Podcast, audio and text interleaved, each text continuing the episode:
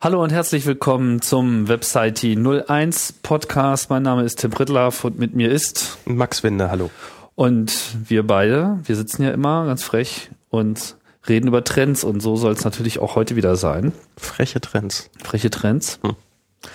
Ist ja immer gar nicht so einfach, äh, wirklich etwas herauszuschälen, was ähm, ja so wirklich das Versprechen des Aufbruchs in die nächsten äh, Jahre mit sich trägt. Aber ich glaube, beim aktuellen Thema ist die Sache relativ sicher oder kann zumindest als gesichert angesehen werden. Ich glaube, das war in der Vorbereitung das einzige Thema, wo wir beide sofort gesagt haben, ja, definitiv, hundertprozentig. Genau. Kann man nicht dran vorbei. Ein sogenannter No-Brainer.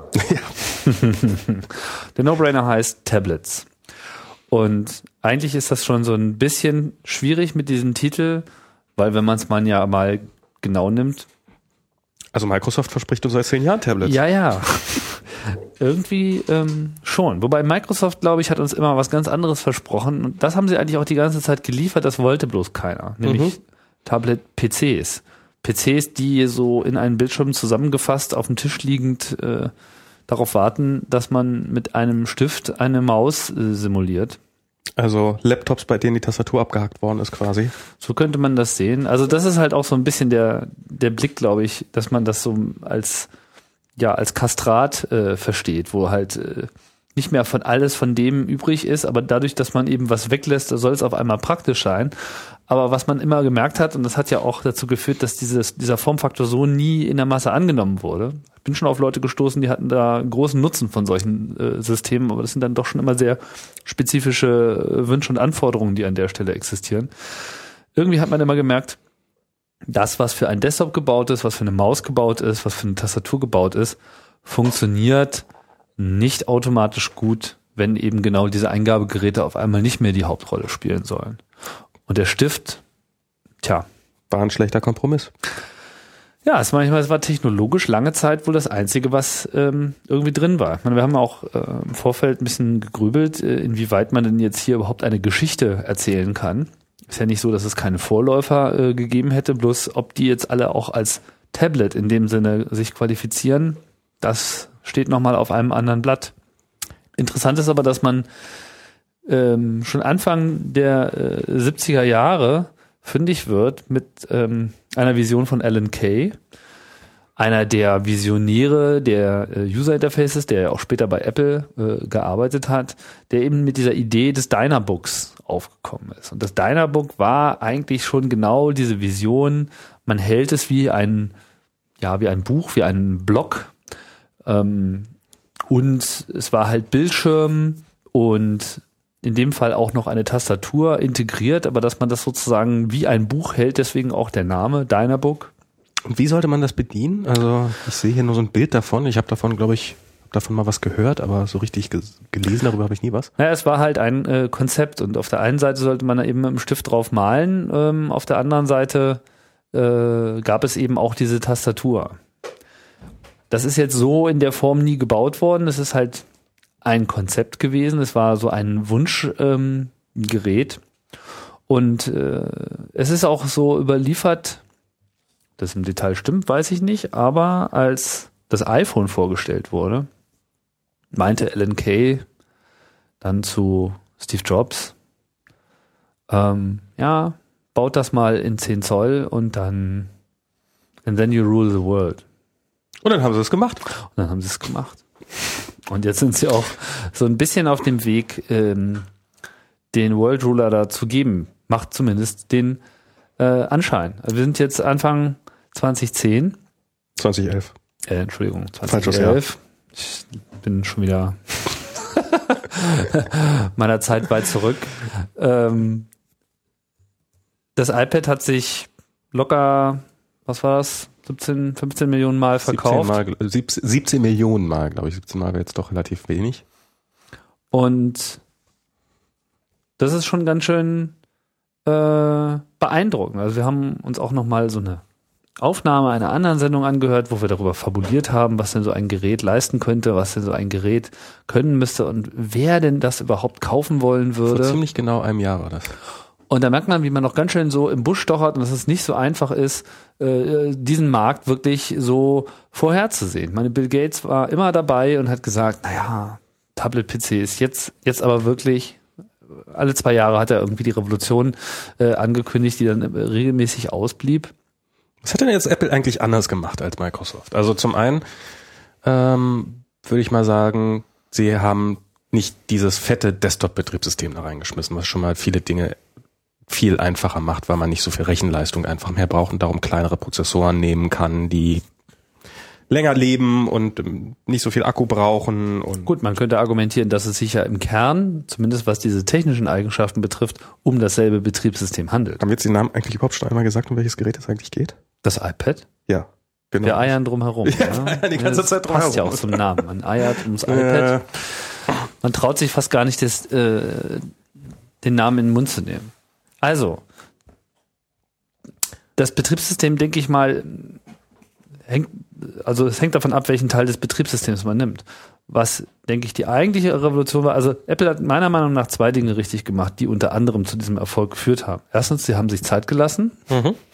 und eben nicht schon vor fünf Jahren auf Biegen und Brechen versucht, irgendwas rauszubringen, was technologisch in der Form gar nicht so möglich gewesen wäre. Also sie haben eingesehen, dass es keinen Sinn hat, mit einem Stylus, mit einem Stift zu arbeiten. Das ist nicht das, was sie wollten. Sie wollten Touch machen. Touch war überhaupt erst möglich mit dem Aufkommen der kapazitiven äh, Berührungsbildschirme.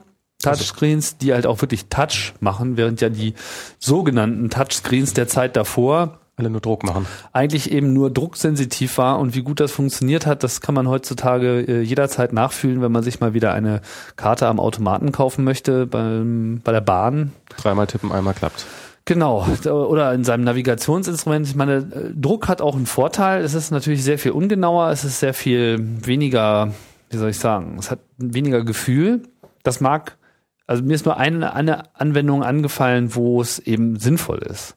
Das ist zum Beispiel in einem äh, Navigationsgerät, wenn man im Auto sitzt und es ist kalt und man hat Handschuhe an. Genau, das wollte ich jetzt gerade auch sagen, wäre für Fahrkartenautomat mindestens genauso sinnvoll. Genau, also man will vielleicht nicht unbedingt immer so äh, so so nah ran an die Maschine, aber es ist natürlich mit dem iPhone wurde schnell klar, dass die kapazitiven äh, Displays einen Riesenvorteil haben, weil man einfach sehr gefühlvoll, sehr genau, extrem taktil äh, bestimmte Stellen auswählen kann. Ähm, drucksensitive Bildschirme haben einfach diese Präzision nicht ermöglicht. Das war auf jeden Fall die wichtige Technologie, die sie dort abwarten müssten, dass diese Bildschirme verfügbar sind, dass diese beziehungsweise diese Sensorik im Glas, dass die eben verfügbar ist, dass man die auch äh, günstig bauen kann. Es ist natürlich immer das Wettrennen mit der Akkutechnologie, die seit Jahren besser wird, aber Mhm. nicht unbedingt jetzt dieselben Fortschritte macht, wie man das jetzt so von CPUs her äh, gewohnt ist, wo jedes Jahr doppelt so viel Akku schön wär's. Das geht alles sehr viel langsamer. Und gut, sicherlich mag eben auch noch ihre spezifische Art und Weise, Geräte zu bauen mit diesem, äh, mit dieser Verwendung von Aluminium, äh, womit eben kleine Dinge auch sehr stabil gebaut werden können, sehr platzsparend gebaut werden, noch eine Rolle gespielt haben. Aber im Wesentlichen, denke ich, war es vor allem die Entscheidung für den Finger und gegen den Stift. Na, und es war die Entscheidung vermutlich auch, das alte Bedienkonzept total wegzuschmeißen und zu sagen, wir, wir, wir verzichten darauf, mit alten Anwendungen kompatibel zu sein und wir entwickeln User Interface äh, und Programme, die hundertprozentig auf die Fingerbedienung optimiert sind. Das ist ja ein Schritt, vor dem sich Microsoft eigentlich die ganze Zeit ähm, gescheut hat, sagen wir es jetzt mal so. Und äh, weil aus Angst davor, dass es keine Software für das Gerät geben würde. Und das Richtig. ist bis heute Microsofts großes Problem, würde ich sagen. Genau. Sie haben es dann auch das Betriebssystem um diesen Finger herum gebaut und nicht äh, ausgehend von dem, eine Maus kann ein Pixel genau klicken, dann muss ich das jetzt mit dem Finger auch hinkriegen, versucht da Kompromisse zu schließen, die ja eigentlich nur ein Desaster gewesen wären. Mhm. Und haben damit natürlich auch äh, den Vor- und den Nachteil, bei der Software komplett neue Wege zu gehen. Aber dadurch, dass es mit dem iPhone angefangen hat und das iPhone eben auch durch diese, soll ich sagen, durch diese Casual Usage, also durch dieses, man zieht das Gerät raus aus der Tasche, man fragt irgendwas ab und dann hört man wieder auf, es zu benutzen, wurden natürlich auch Programme äh, auf einmal benötigt und in den Vordergrund gebracht und auch äh, es war auch einfach, diese schnell zu erstellen, die eben sehr, sehr wenige Dinge tun können.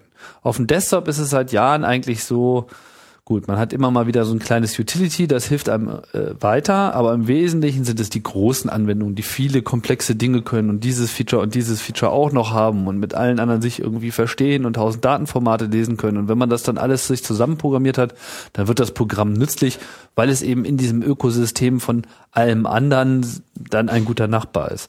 Aber auf dem iPhone konnte man mal eben so eine kleine To-Do abmachen, die man äh, nicht wahr, schnell mal zusammenstrickt, die eben ein spezifisches User-Interface ganz gut macht. Man blättert so ein bisschen und zack, und dann ist das Programm auch schon nicht mehr in Benutzung, aber trotzdem hat es eben einen Wert. Und dadurch konnte diese äh, neue App-Ökonomie äh, sich natürlich entfalten, die dann letzten Endes natürlich auch auf dem iPad Apple zugute kam. Das haben wir ja auch schon angesprochen, als wir über den App Store geredet haben. Na, böse Zungen behaupten ja, dass ein iPad eigentlich nichts anderes wäre als ein überdimensionales iPhone, mit dem man nicht telefonieren kann. Was, was, wofür, wofür genau ist denn so ein iPad denn eigentlich gut? Was kann ich denn damit machen? Ja, gute Frage. Du hast doch eins. Ich habe eins. was, machst du, du denn eins? was machst du denn damit? Ähm, es ist. Warte mal, oh. vorweg. Also eine der Sachen, die wir uns auch vor einem Jahr gefragt haben, ist, wenn man ein Gerät zwischen einem Mobiltelefon und einem Laptop-Computer positioniert, was ja das Tablet ganz offensichtlich tut. Es ist so ein bisschen mobil, aber eben nicht so mobil wie ein Telefon. Und es versucht auch ein bisschen wie ein Computer zu sein, aber nicht so sehr wie eben ein äh, Gerät, was man so mit Tastatur aufklappt oder auf dem Tisch stehen hat. Wo kann sich das einfügen? Das ist eigentlich so die generelle Frage und das, die Einschätzung dessen ist, glaube ich, auch entscheidend dafür, ob man versteht, das richtige Produkt zu machen. Wofür verwendest du es? Ähm, ich glaube, so richtig ist für mich diese Frage noch nicht beantwortet. Also es ist, äh, wofür ich es im Augenblick in erster Linie verwende, ist als Lesegerät. Ich äh, nutze es um meinen Feedreader, ähm, also das, das hervorragende Reader-App, äh, was es auch fürs iPhone und für einen Mac mittlerweile gibt, ähm, nutze, lese damit meine RSS-Feeds. Ich lese längere Artikel, die ich auf dem auf dem iPad äh, die ich auf dem Desktop-Computer nicht lesen möchte, weil es einfach zu unbequem ist und weil mich äh, die Webseite zu sehr stört, lese ich mit Read It Later. Das ist so ein, ähm, so ein sehr schön gemachtes App, mit dem man Artikel, ähm, äh, Webartikel aufs Wesentliche reduziert lesen kann, nämlich nur den Text und die dann schön formatiert sind und besser aussehen und nicht durch hässliche Werbung und irgendwelche Pop-ups unterbrochen werden. Ähm, also eigentlich ist es ein wunderbares Gerät, um ähm, konzentriert sich auf seinen Artikel zu, äh, auf äh, etwas zu lesen oder ähm, Inhalte aufzunehmen. Und ähm, dafür nutze ich es den ganzen Tag über. Also es ist, ähm, ich lege mich abends ins Bett und dann, wenn ich dann noch was lesen möchte, ne, nehme ich nicht das MacBook raus oder den, den, den Laptop, sondern was dann mache ich das denn? auf dem iPad. So Artikel, die sich den Tag über angesammelt haben. Also ähm, Blogs, Spiegel Online, irgendwelchen Nachrichtenseiten, Wikipedia lese ich sehr gerne Artikel mit dem Articles-Programm. Ähm, so kürzere Artikel und um mich auf dem Stand zu halten, um mich zu informieren, was, was so in der Welt passiert ist und was passieren wird. Aber warum liest du die nicht auf deinem Computer? Weil es auf dem Tablet wesentlich authentischer ist, sage ich jetzt mal, weil man Ach, kann. Du glaubst den Nachrichten mehr. Ich glaube, ähm, nein, als, das, das, das, es ist wieder näher an dem Medium dran. Es ist, äh, ich, wenn ich, wenn ich weiterblättern will, dann kann ich das mit dem Finger machen. Es ist so, ähm, es fehlt eine Schicht dazwischen, die irgendwie beim Computer noch da ist. So dieses, ich muss, äh, wenn ich mit dem Computer interagiere, dann habe ich diese eine Hand, diese eine rechte Hand, die ich bewege, auf der, die auf der Maus liegt und die andere Hand ist eigentlich weitgehend überflüssig und äh, damit steuere ich alles und muss das dann über meinen Kopf wieder aufnehmen. Mit diesem, mit dem iPad ist es, ähm, ich kann auf der Couch flezen und zur Not kann ich mit der, mit der Nase weiter scrollen, wenn ich das möchte. Das äh, mache ich relativ selten, aber ich nehme mal die linke Hand, mal die rechte Hand. Ich, äh, oder leg, auch die Nase. Oder auch die Nase. Ich lege mich auf die Seite, wenn ich, wenn ich ein bisschen müde bin und ähm, lese dann so weiter. Also es ist es ist mehr so wie so ein Taschenbuch, was man, ähm, was man mit ins Bett nimmt und was man dann irgendwie sich hinlegt und dann liest, als äh, so ein Laptop, der ja doch seine Arbeitsnorm braucht, sage ich jetzt mal seine, seine, der, der, der Modus von einem erwartet, nämlich Sitz vor mir und äh, das Display muss so, äh, so gehalten werden. Und das ist beim iPad einfach nicht der Fall. Das kann man weitgehend bedienen, wie man will. Trotzdem kommt natürlich der Aspekt dazu, dass man das Ding nicht so ohne weiteres jetzt in so eine Benutzerposition kriegt. Also so ein Laptop, der klappt sich vor einem auf, da steht der Bildschirm in Sichtweite, so ein iPad, so ein Tablet muss man halt auch immer erstmal irgendwo hin tun. Es, es ist schon so ein Gelingt bisschen dir das immer? also so im eine Bett? Dauerimprovisation eigentlich. Also es ist ähm, so, es ist tatsächlich wie mit einem Taschenbuch. Hast du jemals mit einem Taschenbuch eine wirklich gute Position gefunden? Also zum Lesen im Bett? Ich finde das immer ganz furchtbar, dass wenn man auf einer Seite, man hat sich gerade auf, man liegt auf, liegt auf einer Seite und liest dann eine Seite und er schafft es irgendwie mit einer Hand das Buch festzuhalten und dann blättert man um und muss sich auf die andere Seite legen und ähm, so, so ähnlich geht's mir mit dem iPad auch. Das ist ein guter Sport für Bettlägerige, aber ansonsten macht's keinen Spaß. Ja, es ist äh, ein bisschen ist es so mit dem iPad auch. Also ich habe die perfekte Position noch nicht gefunden, aber ich habe das Gefühl, mich ihr langsam zu nähern. Also es ist interessant, ich meine, wir reden jetzt die ganze Zeit vom iPad äh, und ich glaube, es ist auch sehr angemessen, das zu tun, weil dieser Tablet-Markt, der jetzt gerne beschworen wird, besteht eigentlich im Wesentlichen nur aus dem iPad und alle anderen sind so ein bisschen ähm, da in der Spur. Deswegen konzentrieren wir uns vielleicht auch erstmal da drauf. Aber wir können ja auch nochmal anschließend sagen, wie wir äh, denken, wie sich das so Mhm. äh, technisch weiterentwickeln wird. Aber bleiben wir erstmal bei der, bei dieser Anwendung und der Fragestellung, wofür braucht man denn das eigentlich auch? Also ich kenne dieses Problem auch. Dieses, also ich finde, iBook, äh, iPad und ähm, und Bett, das, das geht nur begrenzt. Und wenn man sich die Werbung anschaut, die Apple so schaltet, es ist zu 100 Prozent sind es Fotos von Leuten, die halten ihr iPad, naja, im Wesentlichen so im Schoß. Man hat die Beine zusammengeschlagen, zusammengestellt, man sitzt auf dem Sofa, man sitzt auf dem, man sitzt immer auf irgendwas drauf, man sitzt. Also niemand hält das Tablett in der Hand, äh, einem ausgestreckten Arm, sondern es ist immer das Sitzen, so dass man schon fast sagen kann, äh, iPad ist for Couch Potatoes. Das ist sozusagen das Gerät, was man im Sitzen hat. Aber, und das finde ich schon mal ganz interessant, Laptop ist auf dem Sofa eine Zumutung. Und insofern eröffnet äh, das Tablet da einfach einen neuen Ort, wo Computing ähm, auf einmal funktioniert, wo es vorher schwierig war. Natürlich kann man sich auf ein Sofa setzen und seinen Laptop aufklappen, aber man merkt dann eben auch sofort, dafür ist es eigentlich nicht gemacht. Äh, weder ist es dafür gemacht, dass man das auf den Knien balanciert, noch sind die äh, Öffnungswinkel des Bildschirms gut, noch fühlt man sich jetzt besonders wohl dabei. Immer auch so mit dieser Gefahr, wenn es mir jetzt runterfällt, dann Das sind 2000 Euro im dann Arsch. ist es eben auch potenziell wirklich desaströs, weil es ist nun mal so aufklappende Mechanik etc. Da hat das Tablett, das iPad im Besonderen, was ja sehr äh, stabil gebaut ist, einfach den Vorteil, das kann halt auch mal runterknallen. Klar, natürlich. Glas kann kaputt gehen, gar keine Frage. Dinge können auch eine Beule bekommen.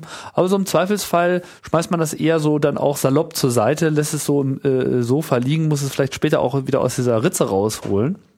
Aber es ist eben keinerlei mechanische bewegliche Teile mehr da drin. Während eben ein Laptop noch eine ganze Menge hat. Und äh, insofern wird über das Sofa auch einfach ein neuer Ort erschlossen, nämlich das Wohnzimmer. Wo vorher ein Computer eigentlich nur dann eine Chance hatte, wenn er an den Fernseher angeschlossen war, ist das iPad eben auch auf dem Sofa ein Gast. Und von daher macht es auch durchaus Sinn, dass solche äh, Geräte jetzt in Anführungsstrichen nur WLAN haben. Ja, weil das eben auch für ihre Connectivity ausreicht. Sie verlassen einfach die Wohnung in der Regel gar nicht. Äh, sollte eben jemand wirklich der Meinung sein, das gibt es ja auch zur Genüge, dass das äh, Tablett auch außerhalb des Hauses eine Rolle spielt, gibt es eben auch die Variante mit Mobilfunk eingebaut. Ähm, aber auch im, im Büroalltag muss ich sagen, ähm, ich benutze mein iPad durchaus auch im Büro, Mhm. um das jetzt mal kurz äh, noch zu erwähnen. Und zwar, wenn man irgendwas braucht, um im Meeting mal was mitzuschreiben, dann nimmt man sich entweder einen Stift und, und, und äh, ein Blatt Papier mit oder alternativ eben das iPad, weil ein Laptop dann mitzunehmen ähm, ist ähm, ja, dann hat man diesen Computer vor sich stehen, dann ist man schon, dann, dann ist man auch in einer abgesperrten Situation, man ist nicht mehr kommunikationsbereit, weil man halt die ganze Zeit diesen Bildschirm vor sich hat. Wenn man so ein iPad da liegen hat, da kann man immer noch der Person in die Augen gucken, ohne dass man da irgendwelche Verrenkungen machen muss. Und wenn dann was ansteht, dann kann man immer noch was mitschreiben. Das ist äh, sehr, sehr angenehm. Und ich glaube, dafür ist es auch auf, dem, auf der Couch geeignet, nämlich dass es eben nicht die Sicht zum Beispiel zum Fernseher oder zum Partner oder wem auch immer man gerne in seinem Wohnzimmer anguckt, äh, versperrt. Und vermisst du die mechanische Tastatur? Äh, ich vermisse nicht die mechanische Tastatur, ich vermisse eine vernünftige Eingabemethode. Also ich möchte um Himmels Willen keine Tastatur da unten dran haben. Ich finde die Onscreen-Tastatur erstaunlich gut. Also sie ist nicht so gut wie eine mechanische Tastatur. Ähm, ich kann darauf relativ gut tippen, aber ich stelle fest, dass ähm, eigentlich mir weder mechanische Tastatur noch Onscreen-Tastatur so richtig weiterhelfen. Dass ich eigentlich gerne eine tolle, neue, noch zu erfindende Eingabemethode hätte. Hm. Was denn? Ja, keine Ahnung, ist noch zu erfinden. Also am besten irgendwas, was direkt aus dem Hirn den Text in, in, in ein Dokument gießt. Ah, das Brain-Computer-Interface. Genau, und umgekehrt dann die Werbung wieder zurück. Das wäre auch für Apple gerade besonders Okay, aber das, da, das, das füllt dann auch eher eine äh, andere Folge unserer Ja, das ist dann Gesprächsserie, 2020 der Trend. Hm. Oh je. Naja gut, soweit sind wir noch nicht, von daher muss es der Finger jetzt tun. Bist du schon durch mit den Anwendungen, die du so häufig benutzt? Im Wesentlichen schon. Im Wesentlichen benutze ich es wirklich zum Lesen von Wikipedia-Artikeln, von gesp vorher gespeicherten Artikeln und von äh, RSS-Feeds. Was, was machst du denn so auf deinem iPad?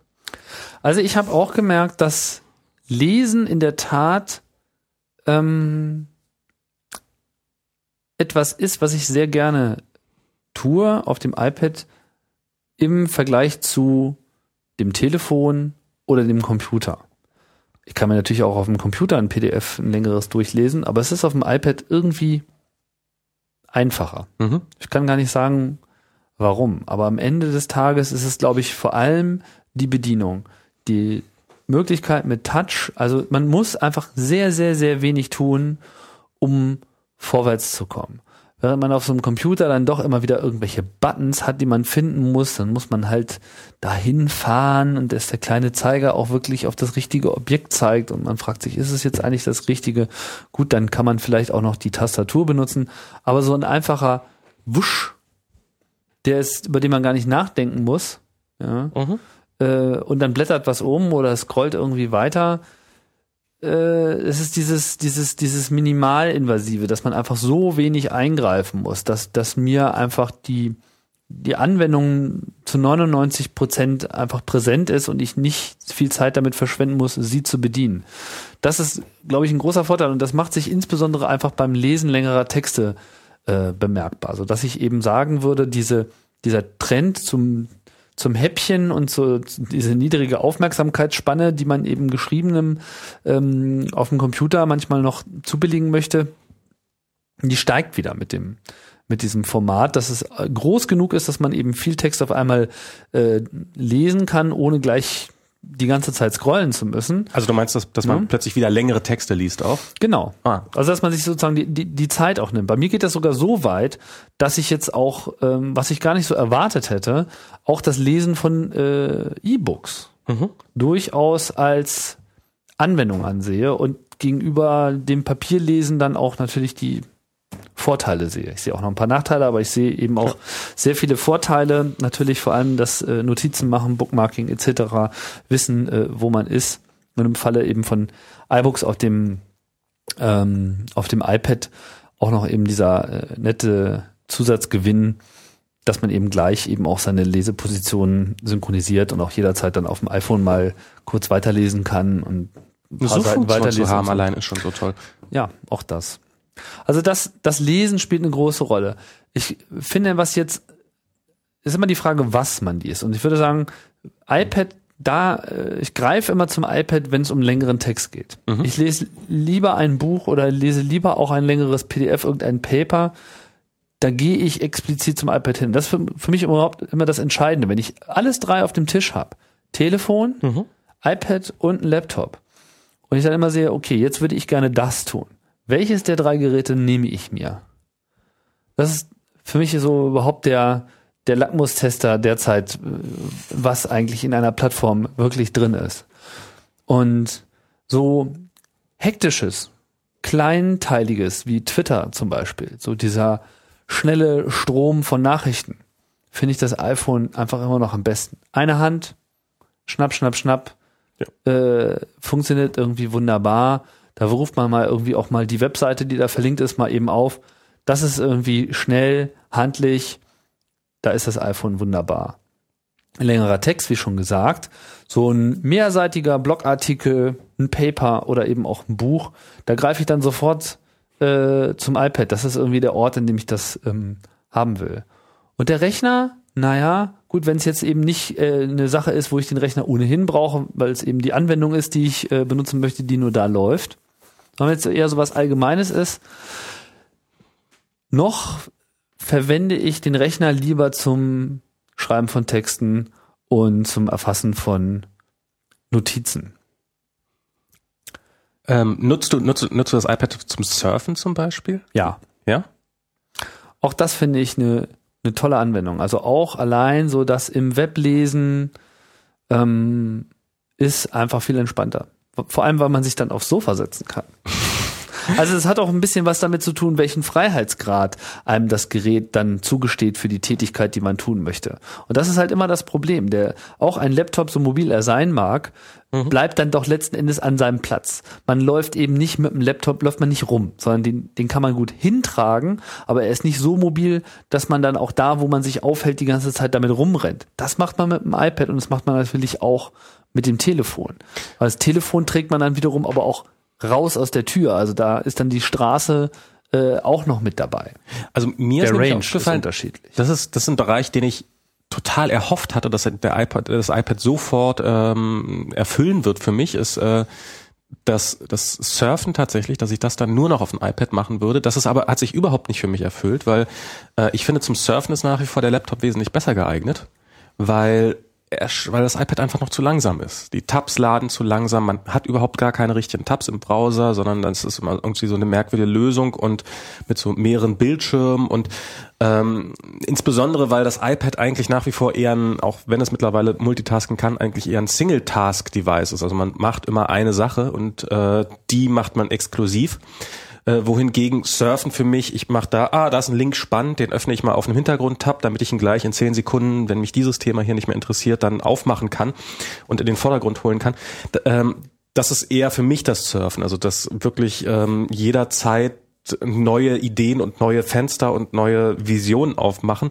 Das funktioniert auf dem iPad leider bisher überhaupt noch nicht. Das ist äh, etwas, was ich mir von zukünftigen Gerätengenerationen wünsche. Vielleicht ist es auch nicht das richtige Gerät dafür. Und vielleicht ist das auch gerade die Qualität. Also wenn du sagst Surfen, mhm. also ich hasse diesen Begriff ja eigentlich. Ähm, er kam ja irgendwann mal auf, so ähm, Surfen, Websurfen ist für mich so eine ungerichtete Tätigkeit. Das ist so dieses, naja, klick mal hier so ein bisschen, les mal da so ein bisschen, lass mich so von Link zu Link taumeln. Das ist äh, für mich was anderes als mit dem Web zu arbeiten, wo ich gezielt Dinge ver, äh, verfolge, Text markiere, mir Notizen mache, Formulare ausfülle etc. Das ist das ist auch so die Tätigkeit, die ich dann mit dem Web am liebsten an einem Computer mache. Mhm. Weil da kann ich jederzeit die Tastatur nehmen und kann auch irgendwie durch meine User Interface Elemente mit, mit der Tastatur durchnavigieren, muss nicht so viel darüber nachdenken, fülle Sachen auf, aus, hole mir mit Copy und Paste irgendwas raus.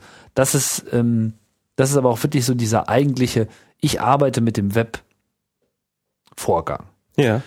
Surfen ist für mich eher so ein, äh, kennst auch diesen, äh, diesen Lean Forward und Lean Back äh, Begriff. So, ja, kommt da nicht sogar den man normalerweise zwischen Computer und und Fernsehen hat. Ja, ja. also beim Computer da da lehnt man sich nach vorne, da ist man an dem Content dran und da will man gucken und und herausfinden. Und beim Fernsehen lässt man es eben so auf sich äh, einprasseln und äh, hat bestenfalls noch die Interaktion, indem man den, äh, den Kanal wechselt oder die Lautstärke äh, variiert und man lehnt sich dann eben zurück. Und das iPad ist an der Stelle auch ähm, wieder dazwischen, weil obwohl ich mich eigentlich inhaltlich auch mit was beschäftige, kann ich mich trotzdem ganz gut dabei zurücklehnen und finde das eigentlich eine ganz angenehme, angenehme Pose. Das heißt, äh, mit dem Tablet surfen und auch vor allem dieses Surfen auszuführen, das ist schon, da wird das Web mehr zum, zum Fernsehen. Das ist mehr so, ich kann es dann so genießen und äh, vor mich hin konsumieren, bin nicht so zielgerichtet tappe aber dadurch eben auch schnell mal so in diesen ja, in diesen Serendipity-Effekt, so dass man eben zufällig dann auch mal wieder was entdeckt, was man sonst, weil man immer sehr gerichtet vorgeht, nicht gefunden hätte. Und auch da funktioniert das Tablet für mich einfach anders. Könnte man vielleicht sagen, dass das iPad im Augenblick sowas ist wie so ein Facebook-Surfgerät? Also jetzt nicht so dieses Surfen. Also nicht nur, aber auf jeden Fall ja, auch. Als, als Recherche und als Arbeit und als ähm, Informationen, wichtige Informationen auffassen, sondern als Beschäftigung sozusagen, um, um sich die Zeit zu vertreiben, mit Freunden in Kontakt zu bleiben, um so ein bisschen Casual Surfing, also so mhm. wie so, so ja wie das trifft ganz gut. Also dieses Surfen, soweit ich weiß, kommt das ja ursprünglich Casual Computing. So kommt das ja ursprünglich Surfen auch der Begriff vom äh, Channel Surfing, also so dieses dieses vom Fernsehen und das schnelle mhm. Kana Kanäle switchen, wenn einem irgendwas nicht in Kram passt. Und insofern trifft es diesen Begriff ja vielleicht wieder relativ gut. Das macht man eben nicht zur Arbeit oder so, sondern das macht man, genau. weil man sich treiben lassen möchte. Genau. Interessant wird es natürlich jetzt in diesem ja, Markt, in Anführungsstrichen, den, den sich so viele erhoffen, oder zumindest von dem so viel geredet wird, dass er sich erhofft wird, das, was die Verlage meinen, was das iPad leisten könnte, dieses Lesen von Magazinen, Zeitungen, eben nicht Büchern, sondern dieses kurzweiligere. Ich bin da ein bisschen, ich bin da noch ein bisschen unentschlossen. Das liegt aber auch daran, dass ich sonst eigentlich relativ wenig Magazine lese und eigentlich gar nicht so die richtige Testperson ja. bin äh, dafür. Bisher, alles, was ich gesehen habe, hat mir nicht gefallen. Bisher gab, also ich habe noch kein einziges Magazinformat gesehen, was in Form einer Applikation oder auch in der Form einer Webseite daherkam, wo ich gesagt hätte, oh super, das finde ich jetzt toll. Zumindest nichts, was jetzt aus diesen Verlagswelten kam. Das einzige, wo ich sagen würde, das hat einen Appeal für mich, das bringt das, was ich vom Computer her gewohnt bin, genug rüber, obwohl es eben versucht, auf Art eines Magazins oder einer Zeitung zu funktionieren, ist die Anwendung äh, Flipboard. Flipboard, was ist das genau? Das ist doch. Flipboard ist ähm, die eine Anwendung, die eben verschiedenste Kanäle zusammenbringt und ähm, das in so einem Kachel-Interface einem auf so einer Homepage ähm, zur Verfügung stellt. Und da kann man dann eben auch verschiedene Quellen einbinden, die von einem selbst kommen, also beziehungsweise die man selbst ähm, definiert. Also äh, ich kann meinen Twitter-Feed als Quelle nehmen, ich kann meinen Facebook-Timeline als äh, Quelle nehmen, ich kann das, was in meinem RSS-Reader äh, drin ist, kann ich als äh, Quelle nehmen.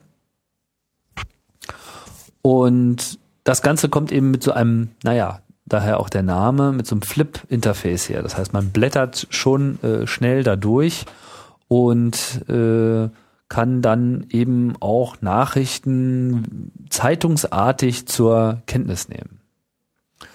Und ja, das äh, hat ganz gut funktioniert für mich. Das ist einfach so ein Interface, was schnell ist, was ähm, gut äh, umgesetzt ist, also was, was also nicht nur sexy aussieht, sondern was einfach auch ähm, Computer, also was ich für, für mich nah genug an dem ist, was, was ich sozusagen äh, erwarten würde auch von einem Computer. Was jetzt nicht so sehr versucht, Zeitung zu sein. Ja, also gerade diese Navigationsinterfaces, die mir bisher untergekommen sind bei diesem Magazin, die sind mir zu schwerfällig, die sind mir zu sehr an diesem Ich blätter durch Papier äh, angelegt. Ne, was, was, was mir auffällt, dass bei vielen, es ist, ja, es ist auf der einen Seite dieses Blätter durch Papier, auf der anderen Seite diese, diese Zwanghaftigkeit, immer gleich was Neues machen zu müssen. Also zu beweisen, dass jetzt auch Video geht, zu beweisen, dass jetzt auch irgendwas interaktive Grafik geht, was dann immer so ein paar wunderbare Beispielfälle sind, wie ich finde, wenn dann in der ersten Ausgabe erstmal sich so schön ein Tortendiagramm aufbaut, wo jetzt aber der Mehrwert für mich doch eher begrenzt ist. Also was ähm, meine persönlichen Lieblingsanwendungen sind, wie gesagt, um zu lesen auf dem iPad, ist, sind Programme wie Read It Later und Instapaper, die eigentlich nur eine Aufgabe sehr, sehr gut machen. Und zwar Texte in einer Form zu präsentieren, in der ich sie ähm, aufmerksam lesen kann und mich nicht abgelenkt fühle. Zum Beispiel durch ähm, also das wird den Verlagen jetzt nicht sonderlich gut gefallen, aber durch blinkende Werbung oder ähnliches. Ich, ähm, das ist natürlich äh, für mich immer wichtig. Und ähm, Darum Text schwarz auf weiß mit großen Bildern dazu und das vernünftig scrollbar und Inhalte, die ich gerne haben möchte und nicht mir irgendeine Redaktion vorsetzt. Das ist für mich das Konzept, was am besten funktioniert bisher. Auf jeden Fall merkt man, dass ähm, mit, dem, mit den Tablets beginnt äh, so eine Art Technologiekonvergenz und Nutzerkonvergenz äh, mit Print. Das lässt sich, glaube ich, nicht von der Hand weisen. Auch, auch wenn die bisherigen Ergebnisse irgendwo noch unvollständig sind und manchen vielleicht genügen, aber vielen äh, noch nicht. Vielleicht ist es auch andersrum und ich bin da der Einzige, der so denkt, das äh, weiß ich gar nicht. Trotz alledem habe ich schwer den Eindruck, dass dass da einfach das letzte Wort noch lange nicht gesprochen ist, sondern dass wir da hier eigentlich am Anfang einer Entwicklung stehen, die eben jetzt versucht auszutarieren, wo spielen die etablierten Medien im Sinne von, wie wird die Information übertragen, noch weiter eine, eine Rolle und wo macht es Sinn, äh, sie abzulösen. Und ich denke, sowas wie die Tageszeitung hat natürlich eigentlich ein, ein großartiges User-Interface. Also vorausgesetzt, man hat jetzt ein Abo und man muss jetzt nicht erst noch zum äh, Bäcker laufen, um sich die Tageszeitung zu holen. Die steckt halt irgendwie schon so im Briefkasten und zum ersten Kaffee legt man die sich auf den Tisch. Dann klappt man irgendwie dieses riesige Teil aus Gut, man braucht den Platz. das Knittern, das kann man mögen oder nicht. Aber, und das ist ja der Vorteil von so einer Zeitung, man sieht eben sehr viele unterschiedliche Informationen, mehr oder weniger in derselben Rubrik. Auf einmal an der Größe und an der Positionierung erkennt man automatisch die Gewichtung der Redaktion, für wie wichtig die das jetzt äh, erachten, dass ich das wahrnehme. Und das sind ja auch alles solche Codes, die da äh, eine Rolle spielen, während man auf so einem kleinen Bildschirm da schon nicht mehr so sehr viele Möglichkeiten hat, über solche Sachen zu arbeiten. Da kann man dann etwas anzeigen oder nicht. Aber nicht alles anzeigen und die Größe, der Platz, den es einnimmt. Klar, das, bis zu einem bestimmten Punkt kann man das machen, aber das funktioniert eben dann nicht mehr für 20 verschiedene Items, sondern eben vielleicht nur noch für drei oder vier oder fünf. Äh, und der Rest ist dann eben irgendwie versteckt. Aber das könnte doch eigentlich ganz gut funktionieren, wenn die Auflösung, also nicht die Größe, sondern wenn die Textdetails, also wenn es möglich ist, auch kleinere Grafiken zum, äh, zu machen, die ich dann vielleicht erstmal nicht so genau erkenne, aber ein Interface zu bauen, in dem ich zunächst alles sehe, unklar, genauso wie auf einer Zeitungspapierseite und dann mit einer simplen Bewegung mir die Inhalte ranzoome, die ich jetzt gerade für relevant halte. Ich glaube, da ist noch das, das letzte Wort noch lange nicht gesprochen. Ja gut, aber man, man muss halt erst zoomen.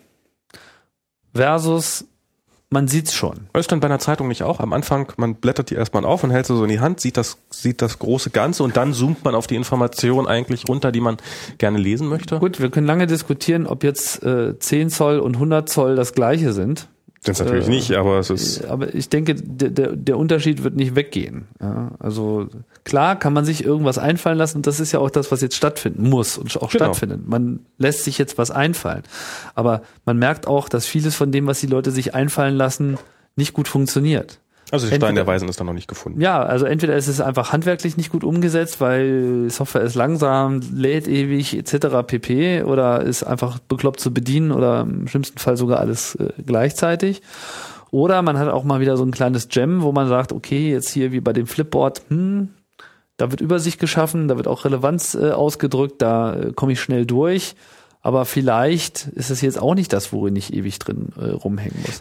Das also das wird ausgefochten. Das ist, das ist einfach das, was derzeit stattfindet. Das ist der Trend eigentlich, mhm. die, über den wir jetzt hier äh, reden müssen. Dass, äh, es ist einfach derzeit der Spielort für die Konvergenz von, von Print und Computern.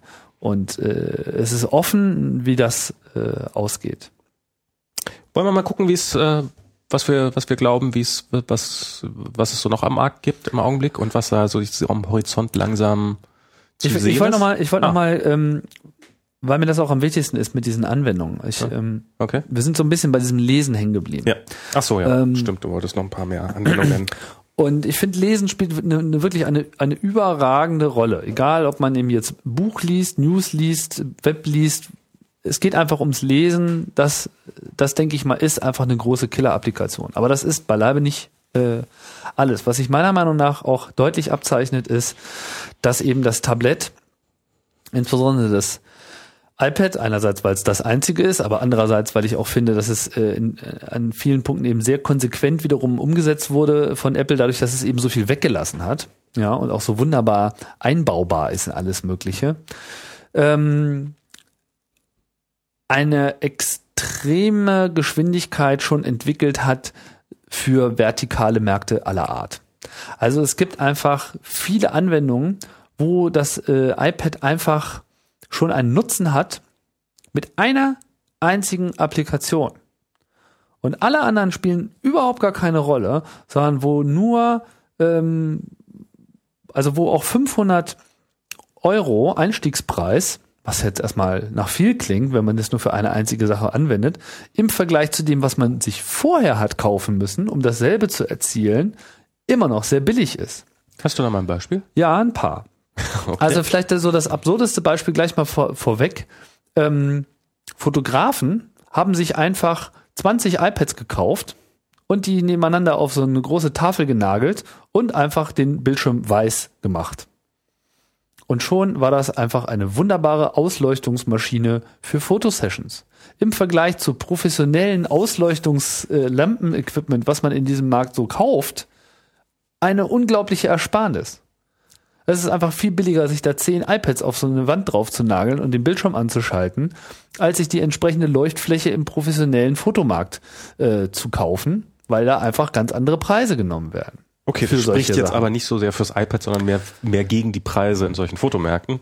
Ja, aber ich meine, ist sich ein nicht gerade günstiges Tablet zu kaufen. Naja gut, aber ja, aber an dieser Stelle kommt halt äh, die, die, die Economy of Scale. Vorher war es ein Nischenprodukt und Nischenprodukte ja. sind teuer. Jetzt ist es quasi eine, ein Abfallprodukt eines, eines Gerätes, was einfach in einen Massenmarkt hinein produziert wird. Millionen von diesen Geräten werden jedes Jahr in diesen Markt reingebracht. Jeder hat eine andere Anwendung dafür, aber der Formfaktor der Inhalt, es ist immer das Gleiche. Und äh, jetzt äh, weiß ich auch noch viele andere Beispiele, wo das eben so ist. Okay, weil das Beispiel überzeugt mich ehrlich gesagt nicht so richtig. Dann erzähl doch mal. Ich habe ja gesagt, das absurdeste Beispiel gleich vorweg, aber ja. das, äh, der Typ hat einfach eine, eine Rechnung aufgestellt. Hat gesagt, das ist das, was ich bezahlen müsste, wenn ich jetzt Profi-Equipment kaufe. Mhm. Und das ist das, was ich bezahlt habe, wenn ich mir zehn iPads zusammennagel. Und es ist einfach billiger. Und es ist auch noch viel flexibler, weil die Dinger haben alle WLAN, die kann ich irgendwie fernsteuern. Ich kann da irgendwie sagen, mach mal so und so viel Prozent heller und dunkler. Das geht dann mit diesen ganzen anderen Geräten auch gar nicht. Also auch über diese normale Funktion hinaus.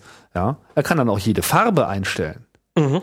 Also das ist, äh, das ist schon extrem versatil, auch wenn einem das irgendwie ein bisschen bekloppt vorkommen mag auf den ersten Blick, äh, dass man das ganze Gerät nur auf seinen Bildschirm reduziert. Aber Darum geht es ja, ja eigentlich. auch nur eine Farbe des Bildschirms. Ja, aber das, das kann eben auch die Anwendung sein. Ich meine, das kann ja auch so ein Farbcycle sein, der äh, an der Stelle äh, einfach gemacht wird. Man stellt sich vor, man hat so einen ganzen äh, Farbtunnel mit, äh, mit eben ganz vielen iPads, die dann eben einfach so einen gewissen Zyklus haben. Also da ist, sind ja den, äh, den Anwendungen keine Grenzen gesetzt. Ja, zweite äh, Sache ist, dass man das Ding einfach als universelles Bediengerät als Fernsteuerungsgerät nimmt. Also es gibt ja jetzt schon so diverse Fernbedienungsanwendungen. Erstens natürlich äh, für so Home Appliance, Home Entertainment, Fernbedienung von der ganzen äh, Apple-Infrastruktur, genauso wie eben jetzt auch von äh, anderen Herstellern, so. die solche vernetzten Home-Stereo-Systeme haben, zum Beispiel, die äh, dann, was weiß ich, Fernsehrekord, digitale Videorekorder oder eben äh, Home-Stereo-Vernetzung, wo man in jedem Raum einen Lautsprecher hat äh, alle diese Hersteller haben eigentlich in der Regel mittlerweile auch ein iPad oder eine iPhone-Anwendung. Also auch das iPhone spielt natürlich an der Stelle ja. eine große Rolle, aber eben auch das iPad, weil es eben wiederum sehr viel mehr Überblick hat. Dann mhm. hat man irgendwie so seine ganze Wohnung irgendwie so im Überblick und kann sich das dann vielleicht noch so mit den Räumen äh, zurechtmalen und wählt dann eben das aus. Das heißt, äh, als universelle Fernbedienung, denke ich, äh, hat das Ding große Chancen. Insbesondere in so ähm, Bereichen wie Musik und Video wenn man sich mal anschaut, was heutzutage eigentlich ähm, so im Audio, Video, äh, vor allem so im Entertainment-Club-Bereich äh, gefragt ist, was VJs und DJs brauchen, die brauchen einfach Controller. Und es gibt äh, zahllose Geräte, die so, was weiß ich, nur so acht mal acht Tasten haben und äh, über MIDI oder über Open Sound Control Fernbedienungen sind. Die kosten dann eben eine Menge. Auf dem iPad wiederum gibt es Software, die dasselbe macht. Und das eben sehr äh, einfach auch sich, äh, wo man sich das ja zusammen konfigurieren kann, was für eine Fernbedienungselemente man da haben will. Also auch das, ja. äh, denke ich, ist einfach eine, eine riesige äh, Geschichte. Der dritte Bereich, den ich noch sehe, das sind einfach diese ganzen mobilen Datenerfassungsgeschichten aller Art. Da geht's halt auch wirklich ins Business rein. Sei es die Visite des Arztes, äh, ja, wo man einfach mhm. Patientendaten schnell im Zugriff hat, aber auch aktualisieren kann.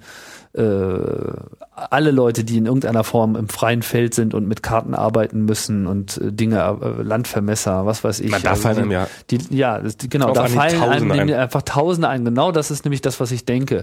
Dass also neben diesen absoluten mega Horizontalanwendungen, Webbrowsen, Buchlesen, Mhm. was wir jetzt am Anfang auch hatten, ist es auf der anderen Seite so, dass nahezu jede denkbare vertikale Anwendung von sowas eben auch möglich ist. Und auch wenn das immer nur ganz kleine Zielgruppen abdeckt, davon gibt es wiederum so viele, dass die am Ende genauso zu der Nachfrage nach Tablets, nicht nur dem iPad, sondern auch Tablets, die sagen wir für spezielle Bedingungen besser geeignet sind. Was weiß ich, die jetzt besonders hohe oder niedrige Temperaturen äh, ertragen, die Wind und Wetter äh, geschützt sind äh, bei Design und eben nicht nur, dass ich die passende Hülle drumherum habe. Auch das kann natürlich noch eine Rolle spielen, wo man das irgendwie einbaut. Äh, ja, es gibt äh, was weiß ich, so auch als digitales Notenblatt für Synthesizer äh, kommen die Dinger jetzt zum Einsatz. Also das, das, das, das nimmt irgendwie alles äh, kein Ende. Erstaunlich viele Geräte, falls ich das mal kurz so einwerfen darf, ist mir aufgefallen, die, dass man es an einen ähm, Mikrofonständer hängt, um zum Beispiel da seine Gi- Gitarrenriffs drauf zu machen oder ähm, seine, seine, seine Noten drauf zu haben. Das gibt's wirklich ein, eine große Auswahl an ähm, Geräten, die, äh, die für nichts weiter gedacht sind, als das iPad an den Mikrofonständer anzubringen. Offensichtlich ist es bei Musikern sehr beliebt. Ja, das ist ja auch klar, nicht? Weil das ist einfach ein unerschöpfliches Lesebuch eben auch für. Es gibt ja sogar Ende des Jahres ist ja das erste Album von den Gorillas erschienen, was komplett wohl angeblich auf dem iPad erstellt worden ist. Also von, von der ersten bis zur letzten Note bis wirklich das so komplett rausgekommen ist. Also Gorillas kennt ja sicherlich jeder. Ähm, ich finde das Album jetzt nur so mittelgut, aber dafür, dass es auf dem iPad gemacht worden ist, schon. Ja, auch ab. als Musikinstrument ist es sicherlich auch äh, interessant. Noch zwei Bereiche, wo ich denke, wo das, äh, wo die Tablets auch enorm äh, sich entwickeln werden. Das eine ist wirklich Videokonsum, Fernsehen. Mhm. Ähm, es mag noch nicht die Alternative sein zu dem großen Bildschirm, den viele doch gerne in ihrer Wohnung haben. Ja. Da, wo man ja auch mit mehreren Leuten davor sitzen kann. Aber häufig will man sich eben sowas auch einfach nur alleine anschauen. Und dann hätte man auch gerne mal die Wahl. Da kann man sich natürlich mit so einem Tablet auch schön zurückziehen, hat trotzdem noch eine sehr hohe Auflösung des Inhalts. Man sieht eben alles, aber man kann sich einfach bequem irgendwo hinkauern, wo es einem passt, wenn man irgendwie das Ding gehalten bekommt oder den passenden Ständer hat natürlich. Und last but not least, Spiele. Ich denke, das iPad macht äh, einen Riesenmarkt auf für Spiele, die es so noch nicht gegeben hat. Also auch für viele, die es schon so gegeben hat, aber sicherlich auch äh, welche, die es so noch nicht gegeben hat, einfach weil es Touch ist, weil man eben so viel Platz hat, weil man es auch mit mehreren Leuten gleichzeitig spielen kann. Das wollte ich gerade sagen. Das ist, glaube ich, ein wichtiger Aspekt, der im Augenblick noch ein bisschen unterschätzt wird. Äh, mit dem iPad kann man ganz hervorragend, das kann man auf den Tisch legen und kann auch zu zweit zum Beispiel ein Würfelspiel spielen oder ähnliches. Also ermöglicht auch erst ganz neue Anwendungsbereiche von äh, Gesellschaftsspielen, also so Spiele, wie man sie vor dem Computerspiel halt gespielt hat. Ja, Und wollen wir wollen wir jetzt langsam mal zur äh, kommen, wen es denn noch so gibt au- außer dem iPad und wer sich da so am Horizont abbildet? wenn du da irgendwas siehst am Horizont, ich, äh, also ich sehe da ja nicht äh, so viel.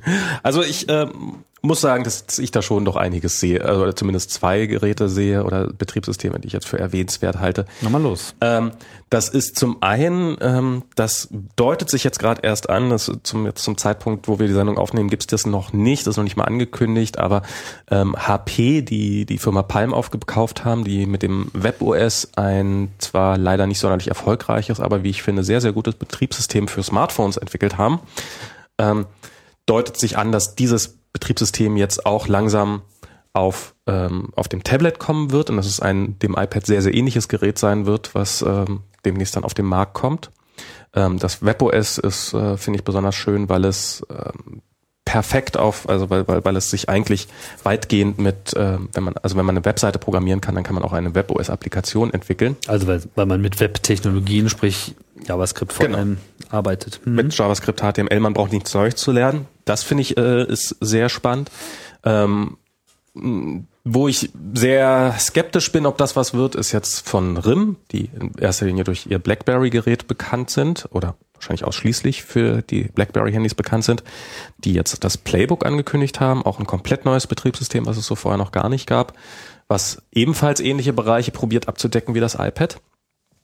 Und ähm, was sicherlich, ähm, wem ich einem sehr großen Erfolg zutraue, weil es einfach einen gigantischen Massenmarkt abgreifen wird und ähm, auch schon im Smartphone-Bereich äh, Apple doch das Leben nicht schwer macht, aber doch einiges an, an Markt abgreift, ist natürlich Android 3.0.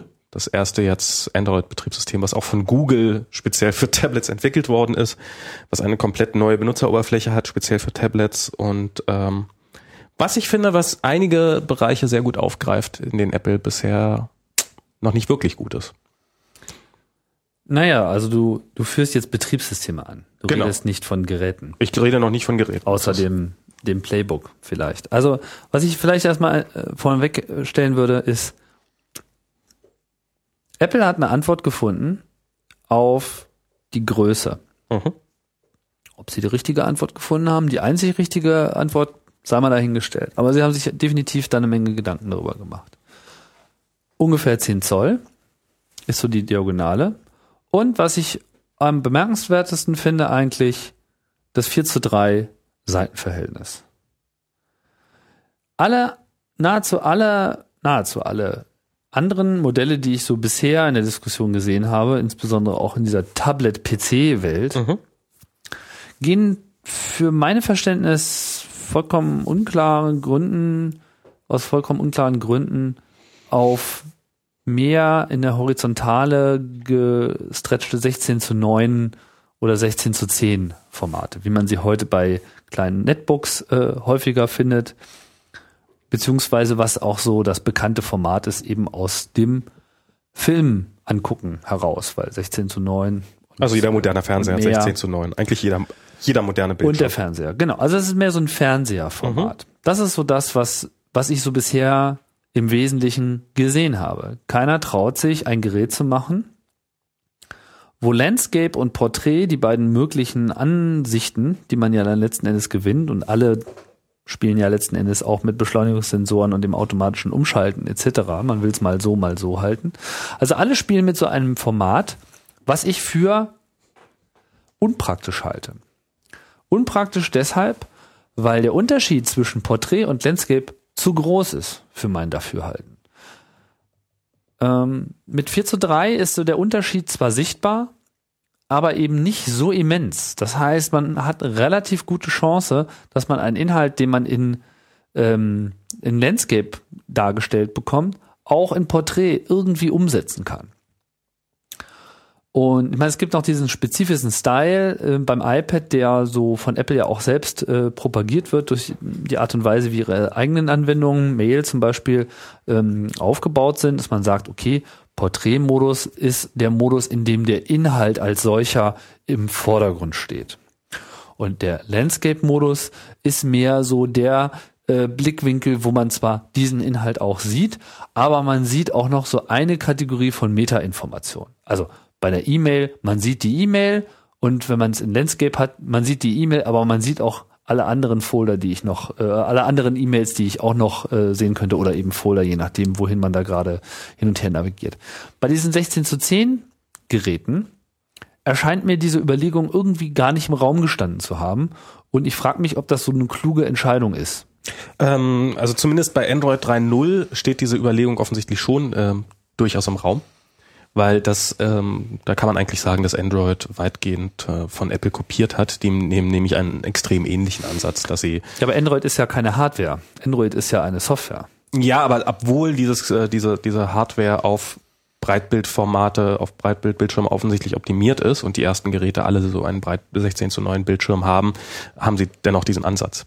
Dieses, dass wir im Hochformat zeigen wir diese Informationen ab, also weniger Informationen und ähm, beziehungsweise konzentrieren uns stärker auf den Inhalt, während der Steuerungsmodus dann der, der Breitbildformatmodus ist sozusagen. Ähm, ich finde aber weniger zu sagen, äh, wo, wo, wo sollen, können sie eigentlich äh, Apple nur kopieren, finde ich, äh, wo könnten sie dann eigentlich stärker sein als Apple? Wo, wo ist denn das iPad im Augenblick relativ schwach? Und ähm, da mache ich mir besonders von Google Hoffnung in einem Bereich, nämlich dass sie, was den Bereich Synchronisation und das Leben im Netz besser sein werden als Apple, weil was mich an meinem iPad doch sehr, sehr ärgert, ist die Notwendigkeit zu synchronisieren. Wenn ich meine Fotos auf meinem iPad drauf haben möchte, dann muss ich ein Kabel nehmen, ein Konzept, wie ich es eigentlich schon lange für äh, veraltet halte, und äh, dieses Kabel in meinen Computer stecken und damit äh, darüber die Daten ausgetauscht werden. Ich möchte selbstverständlich, dass meine Fotos, meine Musik, meine Videos, äh, überhaupt alle Inhalte, die für mich relevant sind, ähm, über die Luft synchronisiert werden. Und das ist beim iPad im Augenblick leider noch nicht so wirklich gut der Fall wie ich finde. Das stimmt. Also ich meine, es gibt ähm, bestimmte Dinge, die natürlich, zumindest wenn man jetzt Mobile Me als Dienst von Apple noch mit dazu nimmt, ne, gibt es schon, sagen wir mal, Sachen, die ganz okay synchronisiert werden. Mhm. Kalender, Mail-Setups etc.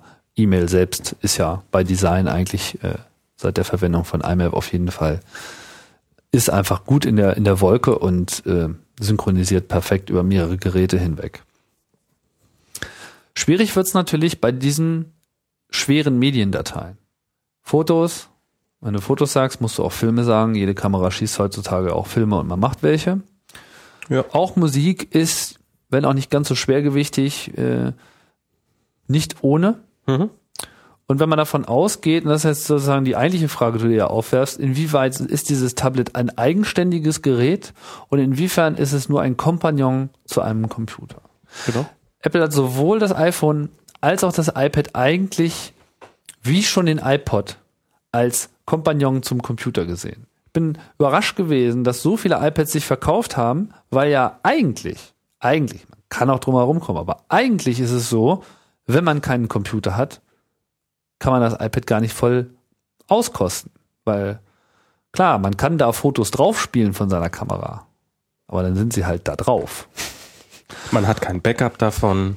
Man hat kein Backup davon. Also das, man kriegt kein neues Betriebssystem drauf. Ja, es ist also äh, viele Dinge kann man nicht machen oder kann man nur machen, wenn man dann, was weiß ich, so äh, zum Freund geht und äh, sich da dann die Updates holt, wenn man jetzt selber keinen eigenen äh, Computer hat. Und das ist so ein bisschen merkwürdig. Ich denke allerdings, dass äh, es auch beim iPad zwangsläufig in diese Richtung gehen muss, dass man sich so ein iPad kaufen kann, ohne dass man eben einen Computer dazu braucht. Dass es sich selbstverständlich seine Betriebssystem-Updates selber lädt. Das, das dass, das, dass diese Funktionalität im Betriebssystem schon drin ist, sieht man ja zum Beispiel bei dem äh, Apple TV. Das äh, ist ja auch in der Lage, sich selbst zu aktualisieren, ohne an einen Computer angeschlossen zu werden. Also es ist nicht so, dass sie diese Funktionalität nicht schon hätten. Es ist also nur so, das Betriebssystem kann das, sie haben es einfach noch nicht genau, sozusagen haben, für die Masse freigeschaltet. Genau, sie haben es einfach irgendwie äh, beschlossen, dass das sozusagen äh, nicht drin ist. Letzten Endes aber, wenn ich mir jetzt vorstelle, dass ich alles mit einem Cloud-Dienst synchronisiere, mhm. dann muss man, wird man natürlich schnell auch auf andere Fragen stoßen, wo mir nicht so ganz klar ist, was die Antworten sind. Wenn ich jetzt also zehn, ähm, zehn Minuten Film in HD habe, ja. so, naja, den muss man dann halt auch erstmal hochgeladen bekommen. So, das, ich sage nicht, dass das nicht möglich ist, mhm. aber äh, wir reden dann hier schon von äh, teilweise von Gigabytes, die halt hin und her äh, geschoben werden müssen. Und ich denke, dass, es, dass das einer der Gründe ist, warum Apple derzeit noch sagt, auf jeden Fall müssen wir das mit dem Kabel auch können. Und äh, die Tatsache, dass sie eben diese iTunes-Infrastruktur sich aufgebaut haben über die Jahre, äh, lässt ihnen das sozusagen auch immer noch so als, äh, als Option offen, wo Datenmengen keine Rolle spielen. Viel Musik, viel Fotos, viel äh, Fernsehen, also Filme, kein Problem, kriegt man irgendwie in ein paar Minuten gesynkt. Dasselbe über einen Cloud-Dienst kann sich hinziehen, vor allem auch mit den potenziellen Kostenfallen, UMTS etc. Mhm. Ne? Also von daher denke ich mal, ist das, ist das wirklich ein Bereich, der sich noch weiter ausspielen muss. Ob die Leute bereit sind, äh, über kurz oder lang für so ein Tablett generell äh, in der Wolke zu leben, wird sich zeigen. Ich könnte mir das schon ganz gut vorstellen, dass man quasi ähm, von Google oder von Apple oder von, von wer auch immer der Anbieter ist oder auch von einem dritten Anbieter für eine bestimmte Plattform sich so ein ja, was weiß ich, 30 Euro im Monat äh, Paket kauft und dann eben auch wirklich 100 Gigabyte an Daten äh, in der Wolke vorhalten kann, wo eben alles drauf ist, wo auch immer ein Backup drauf ist, wo auch äh, frühere Versionen von bestimmten Dokumenten drauf sind, die man sich dann auch wieder zurückholen kann. Dazu müssten natürlich diese Betriebssysteme aber auch dieses Konzept des Backups in das Betriebssystem selbst einarbeiten. Was also, derzeit noch nicht der Fall ist. Ich glaube, darauf wird es deutlich hinauslaufen. Selbst Apple ist ja schon äh, Sie haben ja das Wort, also Sie verwenden das Wort Wolke jetzt eher nicht so sehr, aber das ist, Sie haben AirPlay, Sie haben AirPrint, äh, also eigentlich haben Sie schon einen Haufen Funktionalitäten, die das Wort äh, Luft zumindest im Namen tragen. Ja, aber Luft ist für Sie äh, immer nur im, in der Wohnung. Also auch da, AirPrint ist schon der Drucker, vor dem du noch stehst und äh, auch AirPlay ist schon äh, noch der Fernseher, den man, äh, den man sieht. Aber, aber Sie haben die Wolke im Logo von äh, Mobile Me. Air Store oder Air Safe oder wie auch immer das heißt, das ist eigentlich nur noch ein, eine Frage der Zeit, gehe ich mal davon aus. Das denke ich auch. Ein anderes Feature, was ich äh, mir von Android erhoffe, was, äh, was von Apple bisher noch nicht äh, so richtig gut erfüllt wird und vielleicht auch gar nicht erfüllt werden soll, ist ähm, das iPad, das haben wir schon am Anfang erwähnt, ist halt ein Gerät, was sehr stark darauf ausgerichtet ist, dass ich eine Aufgabe mache, dass ich lese oder surfe oder eben genau einer Aufgabe nachgehe. Zum Twittern zum Beispiel ist das äh, iPad bisher eher schlecht geeignet, weil ähm, es sozusagen diesen Informations-Overkill ähm, nicht beherrscht. Es ist im Augenblick noch nicht möglich, dass ich mal eben unauffällig, dass ich während ich gerade rumsurfe oder einen Text schreibe, dass ich irgendwelche Twitter-Nachrichten eingeblendet sehe, dass ich während ich im Netz surfe diesen Link, den ich jetzt gerade toll finde, mal eben total einfach und mit einem Klick oder einem Touch ähm, per Twitter oder per Facebook mit Freunden teile. Das, das, das, ähm, da bietet Apple nicht die Schnittstellen für, um das Gerät ähm, um das Gerät offen genug zu machen, dass, dass sich da andere Dienste einflanschen können und ähm, mir sozusagen ständig meinen Informationsstream präsentieren können. Und da habe ich große Hoffnung, dass äh, Google das, diesen Informationsjunkie, der ich bin, äh, besser befriedigen kann, als Apple das tut. Naja, also ich, ich wäre auf jeden Fall skeptisch, was die Durchdringung von Android äh, in dem Tablet-Markt betrifft. Aus vielleicht ganz anderen Gründen, als du jetzt erstmal glauben magst ist gar nicht so sehr eine Frage von, was da möglich ist und was da drin ist. Das wird vor allem auch einfach äh, ein, ja, ein, ein Retail-Problem sein. Während es halt bei Telefonen so ist, dass die äh, in den meisten Ländern von den Telefonherstellern eben direkt mitverkauft werden, ist natürlich die Präsenz von Android in Computerläden derzeit eher null. Und ähm, das sieht natürlich bei Apple ganz anders aus. Von daher denke ich, dass sie da noch einen riesigen Headstart haben. Also nicht nur die verkaufte Basis und der große Mindshare, den sie mit der Marke äh, erzielt haben, sondern schlicht und ergreifend die Tatsache, dass sie eben auch noch über ein riesiges Vertriebsnetz äh, für, äh, verfügen, wo eben diese Geräte präsent sind, während das eben Google überhaupt nicht hat. Das betrifft genauso, also eingeschränkt HP, also HP zum Beispiel ist da sehr viel besser natürlich in den Kanälen drin, durch ihre Präsenz mit den äh, Druckern und anderen Geräten, die sie haben, natürlich auch ihren PCs und auch, sagen wir mal, eine eigenen Online-Sales-Präsenz, äh, die da auch eine Rolle spielen mag. Von daher würde ich HP, wenn sie denn in der Lage sind, ein gutes Gerät zu bauen, was sie jetzt bisher noch nicht äh, unter Beweis gestellt haben, der Palm mhm. jetzt war jetzt nicht so sonderlich erfolgreich, aber auch nicht die Arbeit von HP. HP ne? Äh, auch Motorola äh, probiert das, aber auch alle bewegen sich dann quasi in einem Feld, in dem sie vorher noch überhaupt nie präsent waren. Und wenn man sich anschaut, wie erfolgreich das Konzept Musikplayer ist, wo es eben auch nicht an einem Telefon hängt, ja. dann muss man sehen, dass hier seit Jahren nur Apple überhaupt irgendeinen nennenswerten Erfolg hat. Es gibt keinen Medienplayer Android, der jetzt kein Telefon ist, der auch nur irgendeinen Erfolg hat. Es gibt auch äh, von den anderen nichts. Was wir noch gar nicht erwähnt haben, ist natürlich Microsoft, die die jetzt immer das Tablett beschworen haben oder zumindest Bill Gates äh, hat es lange Zeit getan. Herr äh, Bäumer hat sich dann auch versucht da drin, das zu tun. Aber auch ihre äh, Schritte in diese Richtung sind eigentlich alle fehlgeschlagen. Und zwar sowohl was jetzt die Idee des Tablet-PCs als solchen betrifft, wo ich einfach denke, dass das eben auch einfach nicht passt. Der mhm. PC ist halt einfach nicht für Tablet. Ähm, kann man anderer Meinung sein, aber bisher gab es zumindest keine nennenswerten Verkaufserfolge. Aber auch der Zoom zum Beispiel als einziges Gerät, was sich wirklich von dem, seinem Konzept her dem iPod Touch entgegengestellt hat, hat einfach keinen nennenswerten Erfolg gehabt. Und deswegen ähm, werden hier die Karten, glaube ich, gerade auch global komplett neu gemischt. Also da, da sehe ich ein bisschen anders als du. Und zwar, weil ähm, ja, Google ist, ist nicht im Computerladen präsent, aber das ist auch gar nicht wichtig, weil ähm, Google stellt nicht die Geräte her, auf denen nachher das Ganze laufen wird, sondern das, das machen andere Hersteller wie LG, Samsung, Motorola, Sony. Und diese Geräte Samsung ist jetzt sicherlich im Computerladen auch nicht so extrem präsent, aber dafür, da wo es ankommt, nämlich im, im Technikmarkt, also neben dem, also im Fernseher, also beim Mediamarkt oder Saturn oder sowas, da ist selbstverständlich Samsung und LG sind da extrem präsent und Sony und wissen auch, haben da auch ihre Vertriebskanäle und kennen diese auch. Und natürlich werden die es schaffen, wenn sie ein entsprechendes Gerät rausbringen, dass das dann auch präsent ist. Ob es gekauft wird, ist natürlich eine ganz andere Frage. Aber so dieses, dass der Mediamarkt da, dass demnächst da irgendwie ein tolles Samsung-Tablet drauf ist oder sowas auf dem Prospekt, ist, steht, glaube ich, komplett außer Zweifel. Das wird einfach, das wird kommen und das wird, äh, wird, wird zumindest groß beworben werden. Ob es auch ein großer Erfolg wird, das wird sich zeigen. Naja, ich meine, Samsung ist ja tatsächlich der einzige, der derzeit überhaupt irgendein Gerät auf dem Markt hat. Und sie haben sich ja getraut mit Android äh, der alten Version, die noch gar nicht für Tablets äh, geeignet mhm. war, zumindest auch laut äh, Googles eigener Aussage, da äh, voranzugehen mit dem Galaxy Tab. Das Galaxy Tab hat einerseits schon mal das Problem, was ich vorhin gesagt habe, so mit diesem Formfaktor. Also erstens ist es kleiner, also es versucht sozusagen siebenzollig äh, da auch Boden gut zu machen. Da kann man jetzt sich darüber streiten, ob das quasi groß genug ist, um es von einem Telefon ausreichend zu unterscheiden oder ob man dann nicht wirklich diesen Big Phone, äh, diese Big Phone Problematik hat. Man merkt aber auch, dass die Software quasi noch überhaupt nicht für Tablets ist. Es gibt einfach keine Software. Also es ist äh, derzeit geht die Software immer davon aus, dass sie auf einem Telefon ist. Mhm. In der gesamten Android-Welt und eigentlich auch bei fast allen anderen. WebOS, alles war bisher ein Telefon. Und dementsprechend hat sich natürlich auch dort nur eine Anwendungswelt kultiviert, die unter diesen Voraussetzungen gut funktioniert.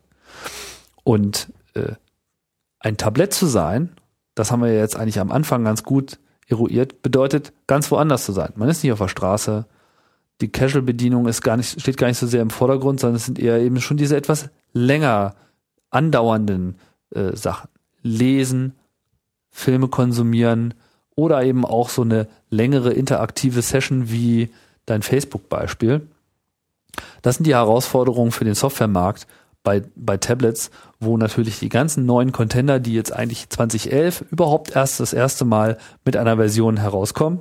Microsoft hat noch gar nichts angekündigt, WebOS, alle warten da drauf.